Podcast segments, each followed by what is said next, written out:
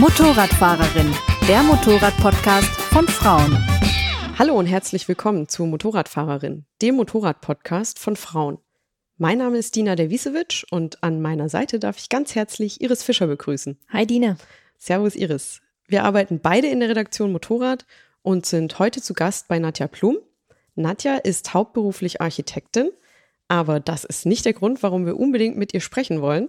Uns interessiert vielmehr, dass das Motorrad Action Team sie regelmäßig als Instruktorin bucht. Und zwar unter anderem für Fahrtrainings auf der Nordschleife. Hallo Nadja. Hallo ihr beiden. Vielen Dank, dass du dir heute Zeit für uns nimmst. In Absprache an diesen Termin heute haben wir telefoniert und ähm, da sagtest du, du kommst gerade aus Neuseeland zurück und die brauchen ganz arg dringend Fahrtrainings. Warum? Ja, also ich bin da zwar mit dem Auto, also mit dem Camper unterwegs gewesen, aber so manches Mal äh, waren Motorradfahrer dann doch entgegenkommend auf meiner Seite mehr oder weniger unterwegs. Sieht man zwar auch in Deutschland. Wie ich dann aber auch im Gespräch mit Motorradfahrern erfahren habe, gibt es dort keine praktische Führerscheinausbildung. Ähm, die lernen das Ganze dann von Vätern, Freunden, wem auch immer. Ähm, es gibt eine Theorie, sie dürfen schon relativ große Motorräder fahren und werden dann auf die Menschheit losgelassen. Und ähm, ja, ich denke, die könnten Training gebrauchen. Boah, abgefahren. Das klingt auf jeden Fall danach. Was, was würdest du denn da als erstes anbieten? Also ich würde ein klassisches äh, Sicherheitstraining anbieten, wie man so diese Eintagestraining kennt auf Plätzen, ähm, wo es dann um die Basics geht. Das, was im Prinzip schon in der Fahrschule ja auch gelehrt wird, ähm, das, was aber auch Prüfungsinhalt ist. Und darüber hinaus noch äh, Fahrzeugbeherrschung, ähm, ja, Technik, alles, was so an einem Tag, was man reinpacken kann in so ein Eintagestraining. Du bist eigentlich studierte Architektin oder du arbeitest hauptberuflich als Architektin. Ähm, wie bist du zu dem Thema äh, Instruktorin gekommen? Also für Motorräder? Du machst ja auch äh, Coachings für Pkw. Richtig, ne? genau. Das ist ja schon ziemlich abgefahren. Genau, also es fing tatsächlich mit Motorradtrainings an. Ich bin mal ganz am Anfang, als ich selbst gerade den Führerschein hatte, zu einem Motorradtraining eingeladen worden und habe dann tatsächlich circa vier Jahre später meinen damaligen Trainer wieder getroffen an einem Motorradtreff. Ja, wir kannten uns zwar, aber man hat sich selten gesehen und da kam auch die spontane Frage, wie wird man das denn? Und da meinte er, du, ich habe morgen Training, wenn du Lust hast, komm doch mal vorbei und schaust dir einfach wirklich mal von der Seite aus an. Ja, und so ging das Ganze los. Und dann hast du die Ausbildung begonnen zum, zur Instruktorin. Genau, genau. Damals war das noch eine DVR-Ausbildung ähm, und ähm, die lief dann nebenberuflich über zwei Jahre. Ja, und dann habe ich meine ersten Trainings gegeben. Okay. Mit Mitte 20. Krass, mit Mitte 20. Ja. Ähm, sind dir da irgendwie anfangs äh, so ein paar Sprüche begegnet, als du da noch als, also ich meine, wenn ich dich kurz beschreiben darf, du bist jetzt nicht irgendwie 1,80 Hühne oder so, du bist ja eine zierliche Frau. Und äh, da kann ich mir vorstellen, ähm, dass da vielleicht auch der eine oder andere Spruch oder irgendwas kam. Ähm, ja, direkt beim Training nicht. Also die, die Teilnehmer, die morgens kommen, haben, glaube ich, irgendwie, sind mit sich selbst beschäftigt. Also eher so, ah, was kommt da auf mich zu und ist das gefährlich und so weiter. Aber es gibt tatsächlich zwei Begebenheiten, die ich nicht vergesse aus der Anfangszeit. Ein Teilnehmer kommt zu mir, einer der ersten, die angekommen sind auf dem Platz und sagt dann, ähm, bei dir kann ich mich anmelden? Ich sage, ja. ja, sage ich. Ähm, und wo ist der Trainer? Ich sage, der steht vor dir. Und dann fiel ihm die Kinnlade runter. und die andere Begebenheit war morgens bei der Vorstellungsrunde. Ähm, ein Ehepaar da auf dem Platz, also saßen dann im, erstmal im ähm, Seminarraum und jeder hat so seine Wünsche für den Tag geäußert. Und am Abend gab es dann natürlich diese Feedbackrunde. Wie war es denn? Und was nimmt er mit? Und was sagt er dann der Mann? Ähm, ja, also eine Sache muss ich ja unbedingt mal loswerden. Das war ein super Tag mit dir. Und heute Morgen habe ich gedacht, ach du Scheiße, eine Frau. und dann sagte seine Frau, und ich habe heute Morgen gedacht, zum Glück eine Frau. Hast du da spezielle Erfahrungen gemacht, ähm, weil du nur Frauentrainings auch mal angeboten hast oder war es schon immer gemischt? Also die ersten zahllosen Trainings waren tatsächlich gemischte Trainings. Der Anbieter damals, für den ich tätig war, der hat keine separaten Frauentrainings angeboten. Die kamen dann später dazu und ja, im Prinzip inhaltlich erstmal von den Lernzielen gleich. Äh, aber das ist dann ein angepasstes Training auch gewesen auf die Bedürfnisse. Ähm, was gibt's da für unterschiedliche Bedürfnisse? Also es hört sich jetzt so an, als ob du schon für sinnvoll erachtest, dass es auch ähm, reine Frauentrainings gibt. Definitiv. Äh, das Gewicht der Maschine ist immer ein Thema. Mhm. Dann das Rangieren. Wie kriege ich das Motorrad aus der Garage raus, wenn jetzt Ja. gerade nicht mal irgendwie jemand oder von einem, von einem Montageständer oder vom Hauptständer. Mhm. Ähm, ja, Fahrzeugbeherrschung im Langsamfahrbereich. Da sind die Damen wirklich sehr ja, bewusst unterwegs. Also sie wollen tatsächlich mehr so diese Basics gut beherrschen, statt immer höher, schneller, weiter, besser. Ja, und das Training endet dann manchmal schon ein bisschen vor dem eigentlichen Ende, sage ich jetzt mal, dass man dann sagt, okay, wir haben jetzt heute nicht alles gemacht, aber das, was wir gemacht haben, haben wir richtig vertieft. Okay, klasse. Ja, hört sich Ja. auf jeden Fall äh, sinnvoll an. Ich kenne das selber tatsächlich auch, dass ähm, ich habe mal bei einem Einzeltraining, ähm, da war ich das dritte Mal, glaube ich, bei dem Trainer und er gemeint, ähm, wo möchtest du heute den Schwerpunkt legen? Und ich so, also eigentlich am liebsten aufs, also nicht, weil es mir so Spaß macht, aufs Rangieren, sondern einfach, weil ich gemerkt habe, dass ich da am unsichersten bin. Also irgendwie auf der, was weiß ich, auf dem Hockenheimring 240 fahren ist tatsächlich ähm, ist mir ziemlich schnell einfacher gefallen als ähm, ja wenden auf der Mhm. Landstraße, Mhm. ohne mit dem Fuß runterzukommen zum Beispiel. Ja, Ja. man kennt ja den Spruch, schnell fahren kann jeder. Ja. Ähm, aber die Fahrzeugbeherrschung fängt tatsächlich auch beim langsamen Fahren an. Also die Sicherheit, auch so, dass man merkt, man hat das Motorrad in nahezu jeder Situation im Griff. Das gibt auch eine Sicherheit für viele andere Bereiche. Also wenn man sich insgesamt wohler fühlt auf dem Motorrad. ja, ja, das stimmt. Was ist da immer so der erste Tipp, den du deinen Teilnehmern gibst? Äh, ja, mit Ruhe rangehen. Also nicht mit Stress aufs Motorrad oder wenn man jetzt irgendwie rangieren möchte, erstmal nachdenken. So beispielsweise. Ich meine, Männer haben da jetzt äh, vielleicht auf, aus Kraftgründen oder weil sie einfach unvoreingenommen Oder einen noch- längeren Hebel auch. Genau, ähm, aber einfach mit Ruhe an diese ganze Geschichte rangehen. Also weil man doch viel Konzentration braucht für alle Bereiche, die man mit dem Motorrad irgendwie macht. Fahren, rangieren, langsam fahren. Und wenn wir jetzt schon bei den, bei den Fahrtrainings speziell sind, ähm, hast du da schon mal irgendwie unterschiedliche Fahrertypen wahrgenommen? Also gibt es Unterschiede zwischen Harley-Fahrern und Sportfahrern oder sind die alle sich gleich, weil alle das Gleiche lernen wollen? Ja, grundlegend würde ich sagen schon gleich. Der Schwerpunkt ist, ähm, denkt man erstmal beim Harley-Fahrer, ja, der möchte ja gar nicht so schnell um die Kurven fahren, der möchte ja cruisen, hat ja auch nicht so die Bodenfreiheit. Aber was ich dann so bei den Trainings erlebe, sie wollen doch ausreizen und schauen, was das Motorrad tatsächlich kann, auch eine Harley. Und ich bin immer wieder erstaunt, was man mit einer Harley alles machen kann. Ja, äh, wir teilweise auch. Wir haben einen sehr ambitionier ambitionierten Harley-Fahrer in der Redaktion, Rolf Henniges, der äh, Fuel macht. Da äh, sprühen die Funken und da werden Motorradfahrer von einem Harley-Fahrer praktisch überholt. Die, die wissen gar nicht, wie ihnen geschieht. Das ist Ja, sehr interessant, da mal Kann mitzufahren. ich bestätigen. Ähm, Thema Nordschleife, also Mhm. weil du ja wirklich speziell auch gerne vom Motorrad-Action-Team für die Nordschleifentrainings gebucht wirst. Ähm, was macht die Nordschleife so speziell für dich?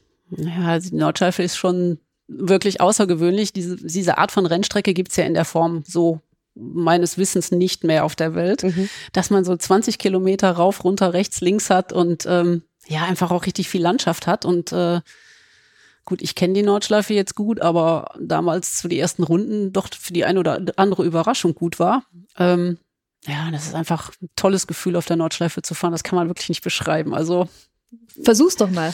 ja, was soll ich sagen? Es- 20 Kilometer ist eine ganze Menge, die man hochkonzentriert fährt. Ähm, Fährt man alles sehr, sehr schnell oder sind da auch äh, weniger schnelle Passagen dabei? Also, ja, es gibt sowohl als auch. Also die Döttinger Höhe ist ja jetzt durch äh, unterbrochen worden, jetzt durch diese Start- und Zielgeschichte. Früher konnte man die Döttinger Höhe ja durchfahren. Das war so der Bereich, wo man es dann mal hat richtig laufen lassen können. Ähm, aber so der langsamere Bereich, wie jetzt so ähm, Wehrseifen beispielsweise, da geht's ja auch nur so, weiß ich nicht, bis 80 oder so rum. Das ist schon ein ziemlich langsamer Bereich und da muss man auch sich auch drauf einstellen, dass es nicht immer nur schnell geht, sondern ähm, ja, und man kann natürlich auch nicht äh, teilweise wirklich um die Kurve schauen. Also es sind auch, ähm, dass es um Fels rum geht oder ja, die, die Blickführung einfach, man guckt schon richtig, aber man sieht trotzdem nicht viel und da ist Streckenkenntnis schon ziemlich wichtig. Ähm, Thema Blickführung. Ähm, wenn ich da gleich mal fragen darf, was Persönliches, wenn ich schon einer Instruktorin hier jetzt gegenüber sitze. Ähm, meine Schokolade, Schokoladenseite bei Kurvenfahren ist tatsächlich, also rechtsrum. Ich fahre gerne die Rechtskurven. Da fällt es mir überhaupt nicht schwer. Ich, ich gucke einfach so weit, wie es geht. Wenn da jetzt irgendwie ein Fels ist oder ich schlecht um die Kurve rumgucken kann, ähm, ne, mache ich diesen bisschen so Enduro-Style, dass ich halt den Oberkörper so ein Mhm. bisschen nach links strecke und dann halt ganz noch weiter nach rechts gucken kann. Aber die Linkskurven, die gut einsehbaren, wenn ich dann praktisch, ich kann 30 Meter vors Motorrad gucken, ich kann aber auch äh, einen Kilometer weit gucken. Und da fällt es mir total schwer, so den richtigen Punkt zu treffen. Und ich weiß manchmal einfach nicht, wo soll ich jetzt eigentlich hingucken? Wie weit darf ich denn jetzt schon gucken mhm. oder soll ich gucken? Da, weiß nicht, hast du da einen Tipp, was ich ausprobieren kann, um das zu trainieren? Ja, ja, nicht faul werden mit der Blickführung. Weil der Blick, da wo du hinschaust, fährst du hin. Das ja. zieht dich regelrecht dahin. Äh, klar, dass man manchmal auch den Blick dann wieder in den Nahbereich zurückbringen muss, um einfach auch zu sehen, bin ich noch auf meiner Fahrspur, habe ich sogar noch meinen Oberkörper und idealerweise noch den Kopf auf meiner eigenen Seite. Mhm. Ähm, oder ist, liegt da irgendwas? Aber da, tendenziell sollte dieser weite Blick schon schwerpunktmäßig sein. Also das heißt, mehr weit vorausschauen und immer nur kurz Nahbereich. Also das ist so mein Tipp. Ja, ja und immer wieder wirklich ähm, selber sagen, ich muss gucken, ich muss gucken. Und ja, ich kenne das mit der Faulheit, weil je mehr, je, je besser man die Strecke kennt und ähm, ja, je besser die Fahrpraxis ist, desto fauler wird man in der Hinsicht. Ähm. Ja. Ja. Hast du da eine besondere Empfehlung für Brillenträger? Also ich bin jetzt keine Brillenträgerin, aber ich könnte mir vorstellen, dass das Sichtfeld da vielleicht auch eingeschränkt ist, je nachdem, wie groß die Brille ist oder wie man damit fährt. Ja, da reicht die Augenbewegung dann je nach Kurve nicht mehr aus. Also den Kopf dann schon in die weite Richtung gedreht und äh, mit den Augen arbeiten. Ein Brillenträger muss mehr den Kopf drehen, um einfach auch besser oder deutlicher, klarer dann sehen zu können.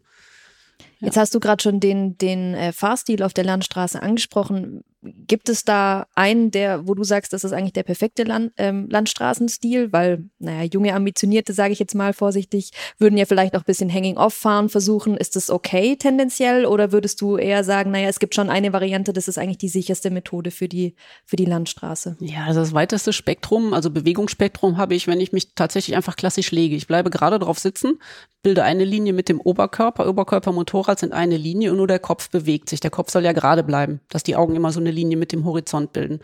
Ähm, dieses Hanging Off, was man so gerne auf der Rennstrecke oder was man natürlich bei Renn, im Rennsport sieht, ähm, das hat den Nachteil, wenn ich schnell einen Richtungswechsel machen muss, dann muss ich ja meinen kompletten Körper auf die andere Seite rüberbringen, um dann auf die andere Seite zu kommen, weil dadurch, dass ich das Gewicht auf der einen Seite habe, ähm, fährt das Motorrad auch mehr tendenziell in diese Richtung. Ja, mhm. und ähm, einfach für die Sicherheit, sage ich jetzt mal. Auf der Straße sollte man immer mit allem rechnen und da ist diese Sitzposition legen schon optimal. Also ich habe mir tatsächlich angewöhnt, so ein bisschen, also wenn es wirklich zügiger zur Sache geht auf der Landstraße, dass ich mich zumindest mal so leicht umsetze das ist in Ordnung. Das, biet, das bieten wir auch immer an, das mal auszuprobieren, ja. dass man zum Beispiel mit dem kurveninneren Knie ein wenig am Tank nach vorne rutscht. Mhm. Also das Knie etwas nach vorne schiebt. Mhm. Dadurch verlagert man schon das Gewicht auf die Kurveninnenseite und auch den Druck aufs Lenkerende auf der Kurveninnenseite. Das macht ah. man eher unbewusst. Ähm, aber die Rückmeldung ist jedes Mal, da kommt einfach, man, man hat einfach ein viel besseres Gefühl und man denkt, oh, ich tu viel mehr und es kommt auch viel mehr Feedback vom Motorrad. Ja, was, was hältst du von solchen Tipps wie ins kurveninnere Len Lenkerende beißen oder ähm, sich vorzustellen, rohe Eier zwischen Händen und Lenker zu haben? Dina macht gerade ganz lustige Gesten mit ihren Fingern. ja, also äh, kurveninneres Lenkerende, das geht auch in die Richtung. Wenn man so ein bisschen da so seinen Körper hinbewegt, macht man ja auch diese Gewichtsverlagerung, mhm. ohne dass man tatsächlich richtig auf der Sitzbank hin und her rutscht. Ähm, also man verschafft sich dadurch schon Vorteile. Man muss es halt mal ein bisschen üben. Ähm, viele bleiben ja stockstreif drauf sitzen oder drücken sogar das Motorrad, was auch in Ordnung ist, weil wenn es eng um die Kurve geht, also enge Kurven beispielsweise, da kann man das Motorrad etwas drücken, also quasi von sich so ein bisschen wegdrücken. Ähm, würdest du sagen, dass, dass es einen Unterschied macht, wie groß man ist? Gerade jetzt mit, also Dinas Variante, dass sie einen Lenker beißt und dass man es eher versetzen sollte oder vielleicht so ein bisschen mit dem Bein am Tank entlang fährt. Macht da Größe einen Unterschied? Ja, das kommt darauf an, wie das Motorrad halt zum Fahrer passt. Wenn er sowieso schon sehr groß ist, Motorrad sehr klein, wird da nicht mehr viel Spielraum sein. Ja. Ja. Ähm, aber zu dem Thema äh, rohe Eier, kann ich nur sagen, man kann sehr lange entspannt weite Strecken fahren, wenn man nicht die ganze Zeit wirklich die Griffe fest in der Hand hat, sondern auch wirklich mal die Hände locker lässt und auch mal wirklich nur mit so zwei Fingern den Gashebel bedient, beispielsweise. Ähm, und man hat tatsächlich auch viel länger wirklich keine Probleme mit den Handgelenken. Das ist natürlich auf der Rennstrecke ein bisschen schwierig oder auf der Nordschleife, da ist man angespannt und ähm, hält sich vielleicht ein bisschen länger, stärker fest am Lenker und dann ermüden die Arme und ähm, insgesamt die Konzentration lässt nach. Wie viele Runden machst du da mit deinen äh, Teilnehmern äh, also fährst du dann mit einer Gruppe für eine Runde raus oder sind es gleich ähm, zwei, drei Runden? Weil ja. wir 20 Kilometer. Ja, ja, ja, ja. Äh, wir haben ja immer Zeitfenster. Dadurch, dass wir ja immer ähm, Fortgeschrittene haben und Einsteiger, Wiedereinsteiger, Ähm, oder Leute, die einfach nicht so schnell fahren möchten. Wir haben immer Zeitfenster von 30 Minuten. Und wenn wir, sag mal, mittelmäßig zügig unterwegs sind, schaffen wir schon drei Runden am Stück. Boah. Wenn wir frei fahren könnten, würde ich maximal drei Runden fahren. Ja. Weil die Konzentration nach gut 60 Kilometern wirklich stark nachlässt Okay. oder nachgelassen hat. Und wenn ich so ein Training buche, dann, also dann gibt's Pause, dann kann ich was trinken, Banane essen, auf genau, Toilette Genau. und geht, dann geht's aber nochmal raus, oder? Genau, eine halbe Stunde später geht's wieder los. Was wir immer ganz gerne nochmal machen, wir geben immer so kleine Aufträge mit auf die Strecke, weil wir ja nicht über Funk miteinander verbunden sind. Mhm. Äh, mal auf, auf gewisse Dinge zu achten, zum Beispiel auch mal auszuprobieren mit dem kurveninneren Knie, das mal nach vorne zu schieben, mehr auf die Blickführung zu achten. Es gibt danach ein individuelles Feedback, zumindest für die ersten hinter mir, wo ich es dann direkt mitkriege. Mhm. Für, für alle, die jetzt noch nie auf der Rennstrecke gefahren sind ähm, und vielleicht nur Landstraße kennen, wie muss man sich das vorstellen? Also die Strecke ist deutlich breiter. Stehen da vielleicht auch kleine Pylonen, an die man sich orientieren kann, dass man in die Richtung dann guckt oder die ihr als Hinweise verwendet? Oder wie würdest du es jemandem beschreiben, der noch nie auf der Rennstrecke gefahren ist? Also auf kleineren Kursen kann man sich die Strecke relativ schnell und gut erarbeiten. Bei der Nordschleife mit seinen über 70 Kurven. Ja, ist es schwierig. Ich sage dann nur, hast du diesen Punkt gesehen, diesen Einlenkpunkt, der ist aufgesprüht auf der Straße? Äh, nee. Ich habe mehrere Punkte gesehen, aber ich weiß nicht, welchen du meinst. ähm, man braucht also tatsächlich die ganze Weile, um sich die Strecke zu erschließen. Das Also- geht nicht in einem Training. Die Rennstrecke ist, also die Nordschleife ist wahrscheinlich auch nicht die beste Rennstrecke für Einsteiger wahrscheinlich, oder? Doch, Ja? doch. Meinst du? Also jetzt, ähm, um allein im Touristenverkehr zu fahren, würde ich sie nicht empfehlen. Okay. Touristenverkehr bedeutet, dass Autos mit auf die Strecke dürfen, Genau. Motorräder Genau. und quasi alle Fahrzeuge da irgendwie gemischt miteinander fahren, auch völlig unabhängig der PS. Ganz Größen, genau. ne? Ja. Ja. So habe ich meine seinerzeit angefangen. Und ähm, äh, das kann abschreckend wirken bis gefährlich. Ja. Ähm, aber in einem Training, in einem geführten Training, wenn man zum Beispiel Einsteiger ist und sich bei der Einsteigergruppe anmeldet, sagt, ich habe keine Erfahrung, ich habe vielleicht mal ein Sicherheitstraining gemacht, das ist eigentlich ideal, weil man ja natürlich nur geführt fährt. Es fährt immer ein Instruktor vorne weg, man ist nie allein auf der Strecke. Und ähm, gibt es deiner Meinung nach so ganz besondere Herausforderungen, spezielle Herausforderungen, die Einsteiger so klassisch auf der Nordschleife haben? Also die sie jetzt auf anderen Rennstrecken vielleicht nicht hätten? Ja, die Streckenkenntnis. Also das ist tatsächlich für Nordschleifen-Neulinge, egal ob erfahrene Fahrer oder nicht, einfach dieses Vertrauen auch zu haben oder auch Streckenabschnitte nicht miteinander zu verwechseln, weil das kann passieren, Mhm. dass man denkt, ach, da kann ich ja jetzt laufen lassen. Ach nee, verdammt, da zieht sich's doch zu. Ja, aber das sieht man recht spät und da ist es immer ganz gut, wenn jemand vorne wegfährt und ähm, man sich einfach wirklich über die, sag mal, Strecke selber keine Gedanken machen muss, sondern sich ganz auf sein eigenes Fahren konzentrieren kann. Hast du denn außer der Nordschleife noch eine weitere Rennstrecke, wo du sagst, naja, das ist schon auch die Lieblingsrennstrecke, auf der du sonst gern unterwegs bist? Ja, und Sachsenring fahre ich sehr gerne auch. Ja, schöne Strecke. Auf Schöner jeden Fall.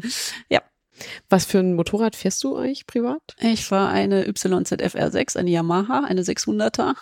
Cool. Ja, Fährst du die auch so auf der Landstraße? Ja. Weil das ist ja jetzt nicht die komfortabelste nee, Maschine aber für die wir zwei, wir, wir passen dermaßen gut zueinander. Also ich möchte nichts anderes fahren. Doch, ich fahre, probiere alles Mögliche aus, aber ich komme immer wieder auf sie zurück.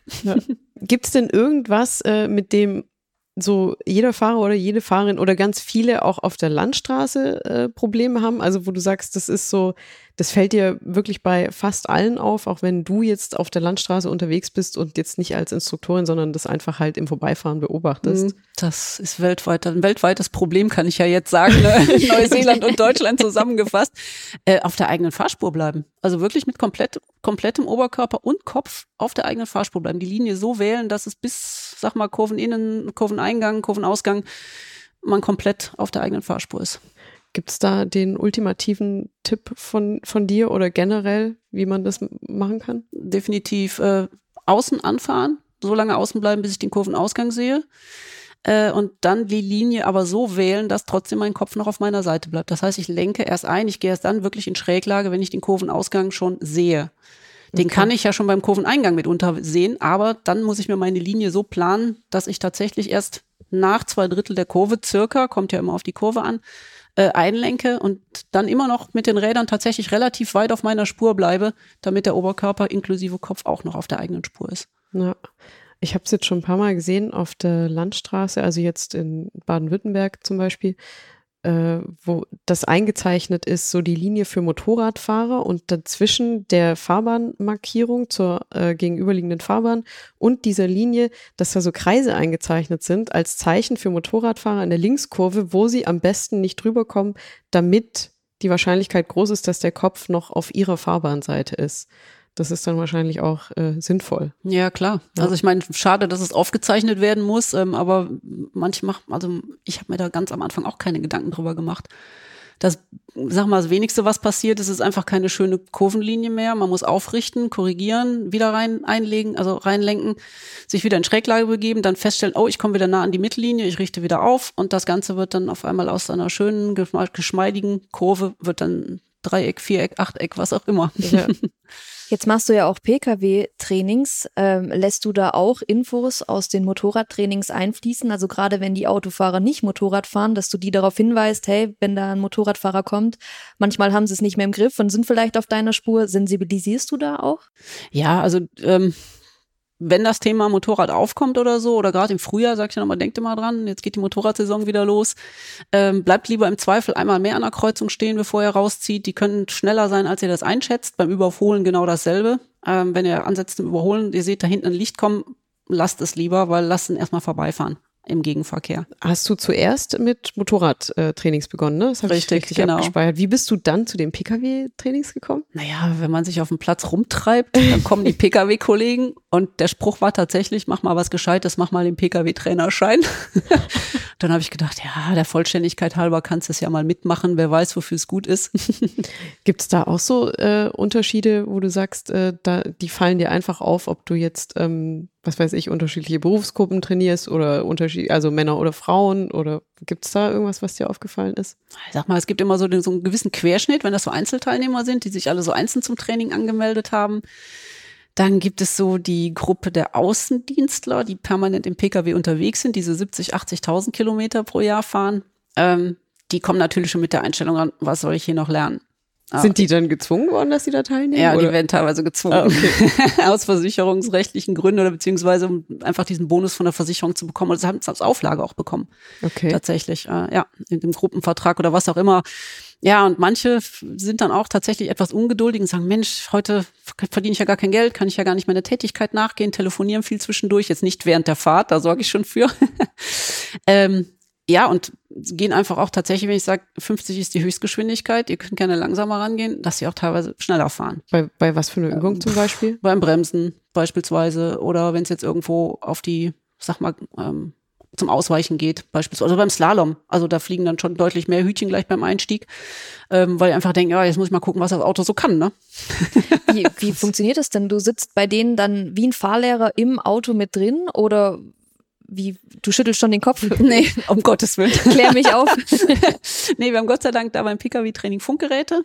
Äh, jeder hat so ein Empfängergerät im Fahrzeug und ähm, das Ganze geht dann über Funk. Und wir vereinbaren auch da, falls mal irgendwie was ist oder so, dass sie mir so ein Zeichen geben. Ähm, aber das geht alles über Funk. Ich stehe dann im Sicherheitsbereich weit weg vom ganzen Geschehen und schaue mir das von außen an. Was macht dir mehr Spaß, Motorrad oder Autotrainings? Mm, es macht beides Spaß, aber tendenziell muss ich sagen, Motorradtraining macht definitiv mehr das Spaß. Das ist schön. Das sagst du jetzt auch nicht nur, weil Nein. wir von Motorrad Nein, also Motorrad ist einfach spannender, das ist lebendiger. Das ist einfach auch Hobby. Das ist, ja. Würdest du auch sagen, es ist schwieriger als Auto? Ja, also, ja. Also erstmal, weil es gefährlicher ist, weil die Sturzgefahr ist ja immer da. Beim Pkw passiert einfach weniger.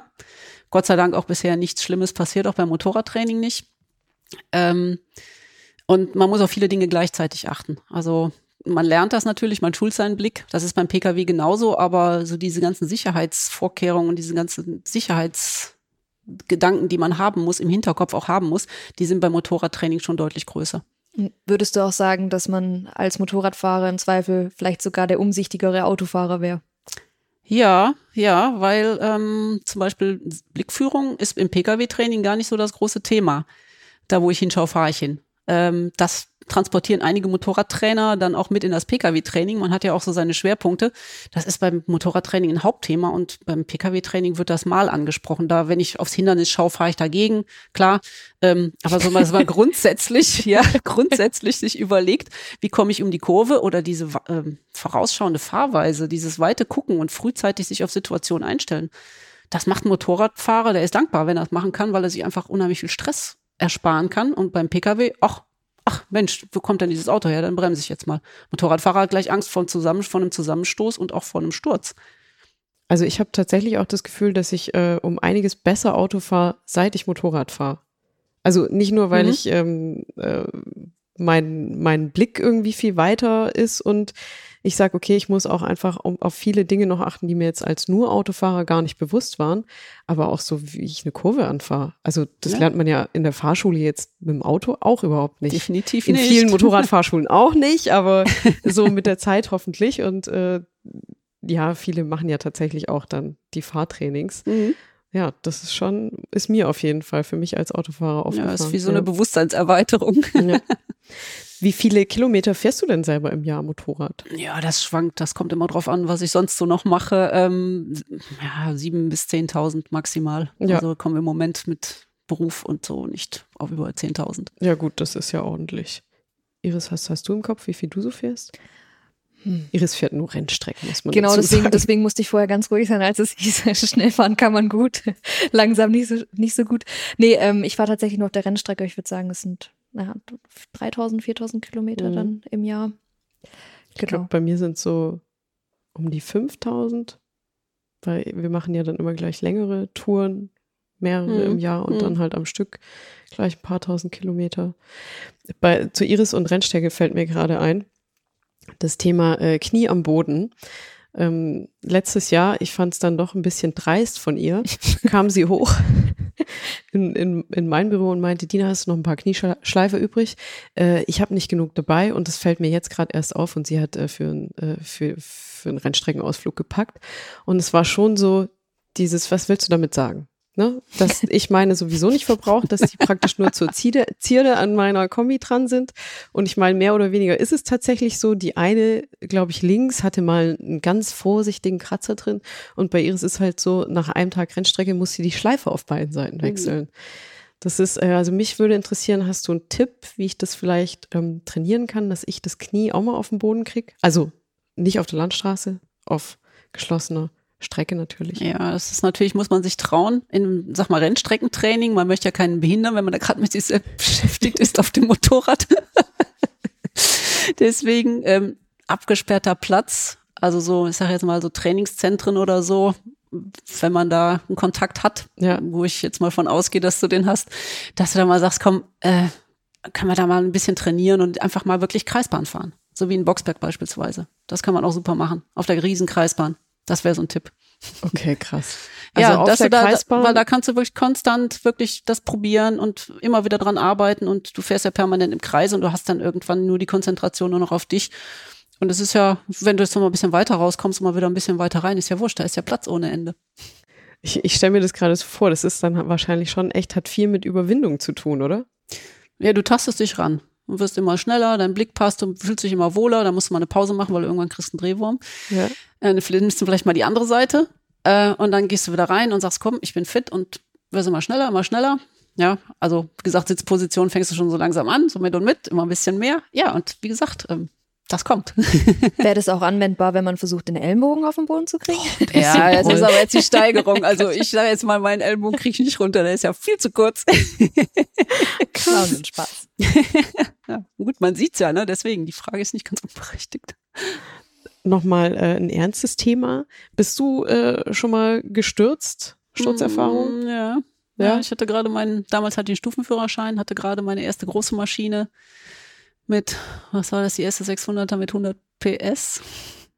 Und da habe ich gleich auf die Nase gelegt, weil ich war unkonzentriert und. Oh je, okay. Ja. Ist, ist was Ernstes passiert? Nee, Gott sei Dank nicht. Also Maschine war tatsächlich noch so halbwegs fahrbereit. Äh, okay. Ja, und ähm, mir ist zum Glück gar nichts passiert. Ich hatte okay. nur einen blauen Fleck und ähm, ja, in meinem Kopf ist das meiste passiert, muss man sagen, im positiven Sinne. Wie, bist du, wie bist du damit umgegangen? Was hast du da für dich raus mitgenommen, wenn du sagst, das meiste war da in deinem Kopf? Ja, dass man äh, ja das Ganze über die rechte Hand regeln sollte und ähm, da mal vorher drüber nachdenken sollte, statt einfach mal auch zügig rein und oh, oh mein Gott, oh mein Gott, ja. Und es geht einfach nicht mehr raus, weil einfach die Kurve schon zu Ende ist, bevor man rauskommt. Und nachdem du dann gestürzt bist, äh, was hast du dann gemacht? Also war das dieses, oh, ich muss gleich wieder aufsteigen oder war das schon so, oh, ich fühle mich jetzt schon bisschen flau und eigentlich möchte ich es gerade gar nicht. Wie, wie war da so dein Empfinden? Also am Tag selbst ging's noch, wahrscheinlich aufgrund der Hormone, die da im Körper ausgeschüttet werden. Man hat ja doch ordentlich Stress. Ähm, das Motorrad war ja Gott sei Dank noch fahrbereit und ich auch. Und am nächsten Tag war ich dann schon etwas nachdenklicher und ein bisschen, ja, irgendwie habe ich mich ziemlich unwohl gefühlt und mein damaliger Partner hat auch gesagt, jetzt ab aufs Motorrad, diese ganzen Sachen getaped, die ganzen Plastikteile. Na, dann haben wir erstmal eine große Tour gemacht. Und ähm, dann, dummerweise kam dann der Winter und dann sind wir nicht mehr so viel gefahren. Und am nächsten Frühjahr bin ich sehr viel vorsichtiger gefahren, sehr viel langsamer. Aber jetzt nicht so, dass du verkrampft warst und äh, Angst hattest? Nee, oder? nee, nee, nee, Gott sei Dank nicht, äh, aber schon deutlich bewusster. Also da hat sich wirklich was verändert, kann ich nur sagen. Zum Glück. Also Ja. zum Glück ist es gut ausgegangen und zum Glück kam dann durch, ja, dieses Bewusstsein dann. Ja. Ja, sonst gäbe es mich vielleicht gar nicht mehr. Ja, ich muss sagen, also bei mir, ich habe ich hab einen der Stürze echt bereut. Also mir ist zwar auch jetzt nie was Ernsthaftes passiert körperlich, aber der, der letzte auf dem Hockenheimring, da war, also war ich selbst dran schuld und habe aber Gott sei Dank auch niemanden anderen mit reingerissen. Aber ich habe trotz Fahrtrainings danach, ich habe unglaubliche, ich glaube 10.000 Kilometer gebraucht, bis ich wieder so gefahren bin wie vorher vom, von diesem Ende, also einfach wieder nicht verkrampft. Das hat so lang bei mir gedauert. Ja, ich glaube, das kommt auch immer drauf an. Also ich habe mir ja jetzt nicht groß wehgetan. Das Mhm. spielt ja vielleicht auch noch eine Rolle, wenn man sich dann wehtut oder so oder ja, das Motorrad, klar, kann man ersetzen, aber es ist auch erstmal doof und wenn da jetzt deutlich mehr passiert wäre, vielleicht hätte es mir auch irgendwie ja, mehr Steine in den Weg gelegt. Mhm. Also hätte mich mehr Kilometer gekostet, wieder reinzukommen. Doch, das kann ich schon nachvollziehen. Mir geht es immer so, ich ähm, bin jetzt tatsächlich noch nie gestürzt, worüber ich sehr froh bin und fahre ja hauptsächlich nur auf der Rennstrecke. Und da hat mir das letzte Mal mein Bruder, der hinter mir fuhr, dann gesagt, so, hey, du warst gerade so schräg, dein Auspuff hat gestriffen und man merkt, du bist noch nie gestürzt, weil wenn das, du kannst dich damit ganz locker aushebeln und dann liegst du da so. Und dann habe ich schon auch gedacht, huch, weil bei mir ist es eigentlich so, ich kann nur schnell fahren oder gut fahren, wenn ich mich wohlfühle. Mhm. Und da habe ich mich komplett wohl gefühlt, aber das hat mir nochmal so ein bisschen, ja, äh, das war, glaube ich, eine ganz gute Warnung, weil eine Mhm. Runde drauf war ich dann doch ein bisschen vorsichtiger, hat aber nichts an der Zeit geändert. Also Ja. Ja, ist, glaube ich, wichtig, dass man da Ja, man muss kein unnötiges Risiko eingehen. Das genau. ist schon richtig. Aber klar, wenn man Feedback bekommst natürlich von hinten, das war jetzt doch ziemlich, ziemlich schräg. Wobei, wenn Teile aufsetzen, das muss ja nichts heißen. Das kommt ja immer so ein bisschen aufs Motorrad an. Äh, aber nichtsdestotrotz, ein Sportmotorrad auf der Rennstrecke mit Auspuff, mh, das ist schon schräg mitunter. Ja, Das war auch meine Lieblingsstrecke, war Brünn, muss ich dazu sagen. Brünn ist großartig, kann ich nur empfehlen. Ja. Kenne ich noch nicht.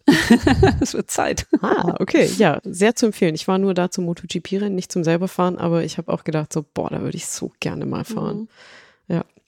Ähm, was rätst du denn äh, Einsteigerinnen und Wiedereinsteigern beim Kauf eines Motorrads oder worauf würdest du selbst achten, falls du dir jemals nochmal eine andere Maschine zulegst als die R6? Was ist für dich besonders wichtig? Ergonomie oder? Also erstmal ist es unwahrscheinlich, dass mal ein anderes Motorrad fahre. Nein. Nein, auf jeden Fall, ähm, es gibt ja immer so Favoriten, die man hat, die man sich vielleicht aus der Motorradzeitschrift schon ausgeguckt hat, Ja. ähm, dass man die unbedingt Probe fährt und nicht nur einmal um den Block fährt. Weil Ja. dann merkt man auch, und dass man möglicherweise auch von dem Lieblingsding, was man da gesehen hat, wo man denkt, oh Mensch, das ist toll, tolle Farbe oder was auch immer, dass man auch offen bleibt und sagt, Mensch, die ist es gar nicht. Ja, Ja. Also das, das Schlimmste, was man sich antun kann, ist, sich was auch wirklich aus dem Prospekt oder aus der Zeitschrift auszusuchen und dann sich das so fest vorzunehmen, dieses Ding unbedingt fahren zu wollen. Das ist, glaube ich, das A und O, weil das habe ich schon ein paar Mal auch beim Training erlebt. Ähm, kreuzunglücklich, aber kam irgendwie nicht von, immer noch nicht trotz Training und trotz dieser Misserfolge immer noch nicht von diesem Motorrad weg. Boah, okay. Ja, War das ein spezieller Motorradtyp oder war das völlig unabhängig? unabhängig. Okay. Ja. Wir haben äh, jetzt für die ähm, erste Podcast-Folge haben wir zusammen mit unserer Kollegin Mona Pikarek äh, über 100 oder so an die 100 Modelle Probe gesessen. Da ging es um äh, oder geht es um Motorräder für kleine Leute.